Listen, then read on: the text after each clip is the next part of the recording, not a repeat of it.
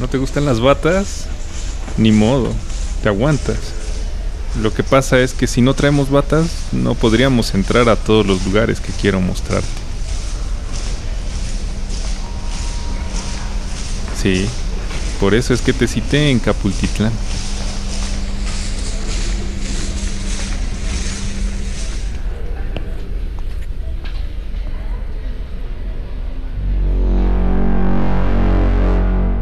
Estás escuchando Leyendas icónicas en A S M R Binaural 8D.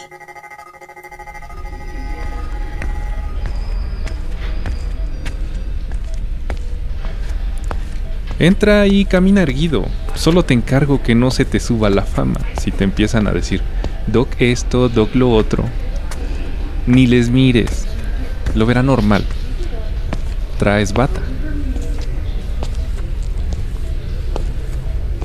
Espera. Tenemos que reunirnos con un grupo de residentes.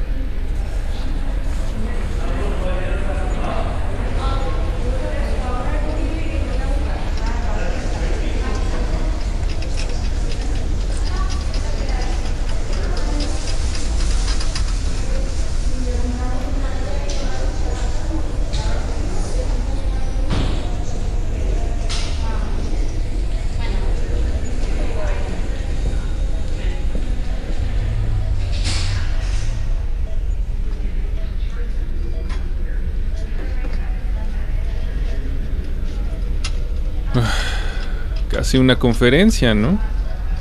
En fin, ya estamos adentro. Dejemos detrás el lobby o la recepción, como sea que tú le digas. Tienes que saber de mí que por mi naturaleza no he ido a un hospital en siglos, pero aún así los adoro. Mira, así como viste la carita de esos residentes, con ilusiones y todo, así llegó alguna vez una enfermera, muy guapa por cierto. Para cuando ella vivió, ser güerita era lo máximo. Además, tenía porte, mucha presencia. Camina, por favor.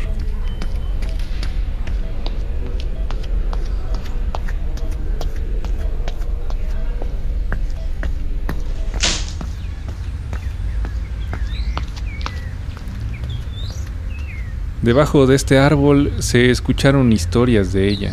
Incluso desde aquí la han visto. Justo en aquella ventana. Ah, claro. Ella murió hace mucho tiempo, pero te voy a contar por qué sigue aquí. Acompáñame.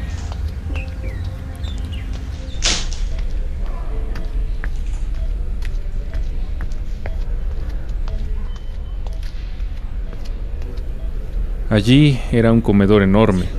Esas dos paredes no estaban. Al fondo se organizaron muchos cumpleaños, breves pero entrañables. Entre ellos, el de Eulalia, siempre elegante a pesar de llevar el mismo uniforme, siempre pulcra, un valor aún de alto aprecio en el personal de salud. Pero en aquel entonces, también era un lujo sobresaliente el llevar almidón en el planchado y conservar un blanco reluciente al final de la jornada. También en este comedor, vacío, le dieron la noticia que cambió su vida. A partir de allí, no fue la misma persona. ¿Qué qué le pasó? Verás, no es sencillo para mí decirlo y eso que dicen que no tengo corazón. Pero te lo contaré. Mientras lleguemos a las camillas.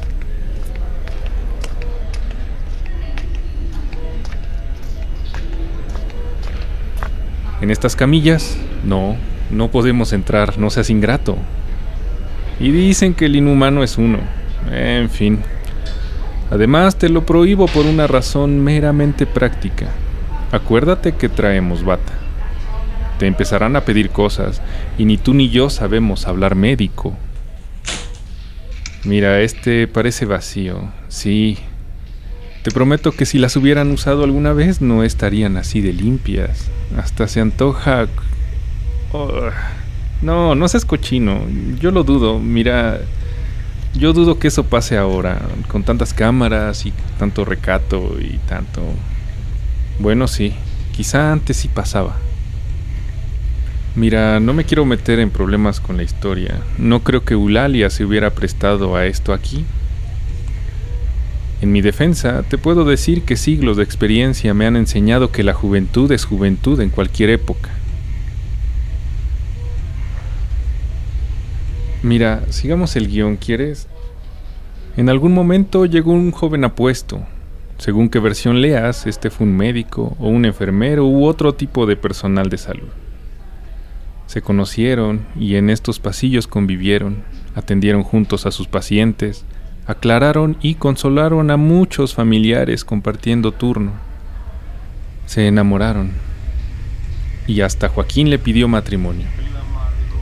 No sé en qué Joaquín estás pensando, pero yo no decido los nombres de la gente. La carrera de ambos iba en auge. Ella ganaba reconocimientos a su labor y él también. Tanto así que un día él le dio la noticia de que se iba a un congreso importantísimo en el norte del país.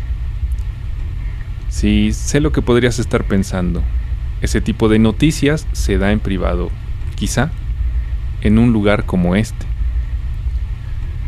Vámonos de aquí. Empiezo a sentir lo cursi del momento.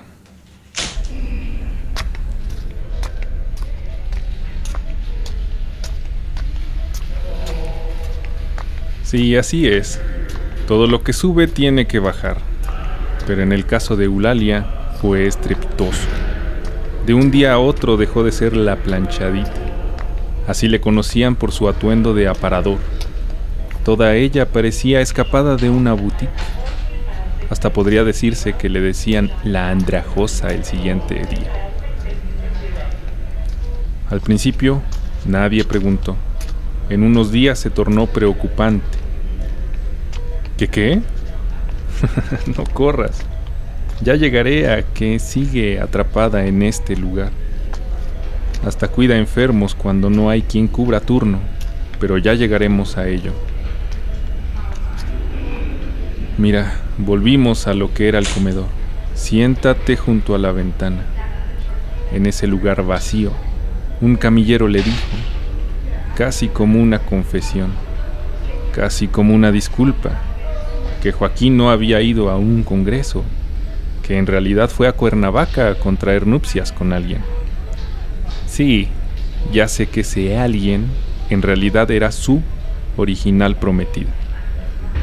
Así se lo tuvo que soltar el camillero, amigo de ambos. A partir de entonces fue que se descuidó. Se descuidó ella, descuidó a los enfermos, a sus medicinas, a sus familiares. Ya no le interesaba dar explicaciones, ni dar los antibióticos, ni llegar temprano, ni planchar su ropa. Se dice que hasta llegaron a fallecer varios de sus pacientes. Puro cuento, son solo exageraciones para dar peso a la historia.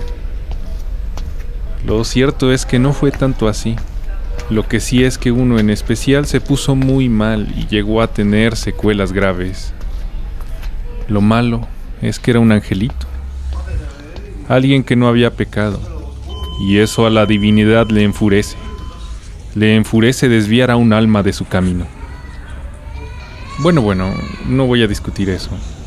Te traje a los baños porque ahí como ves este lugar, donde todo mundo, así como le urge llegar, le urge salir. Aquí se dan las más locas reflexiones y a veces las más escalofriantes revelaciones.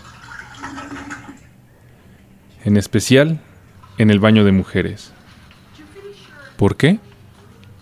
Claro, en el baño de hombres no hay conversaciones.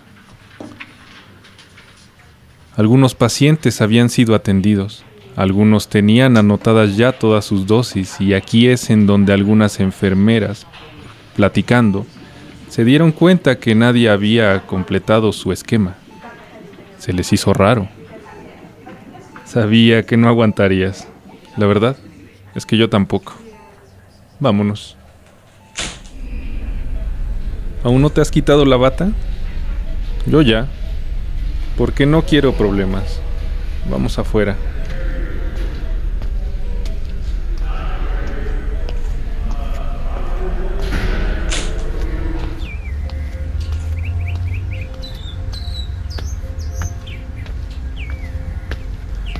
Se murió o se suicidó de la pena, eso según quien te lo cuente.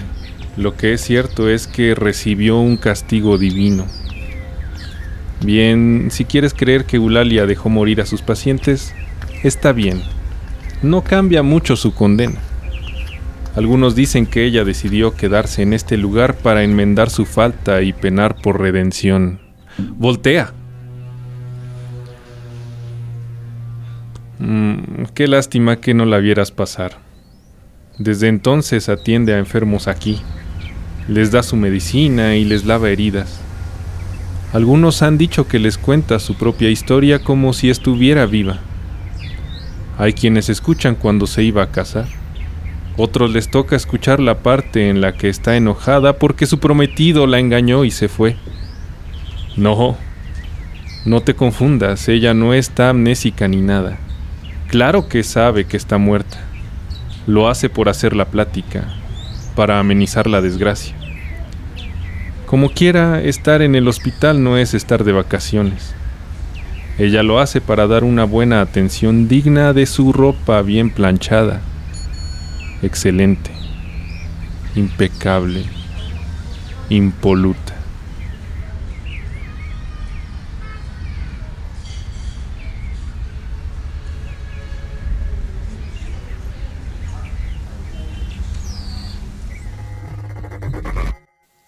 Leyendas icónicas. Guión y realización de César Uribe. En Atmósfera Estudios para Icónica Urbana.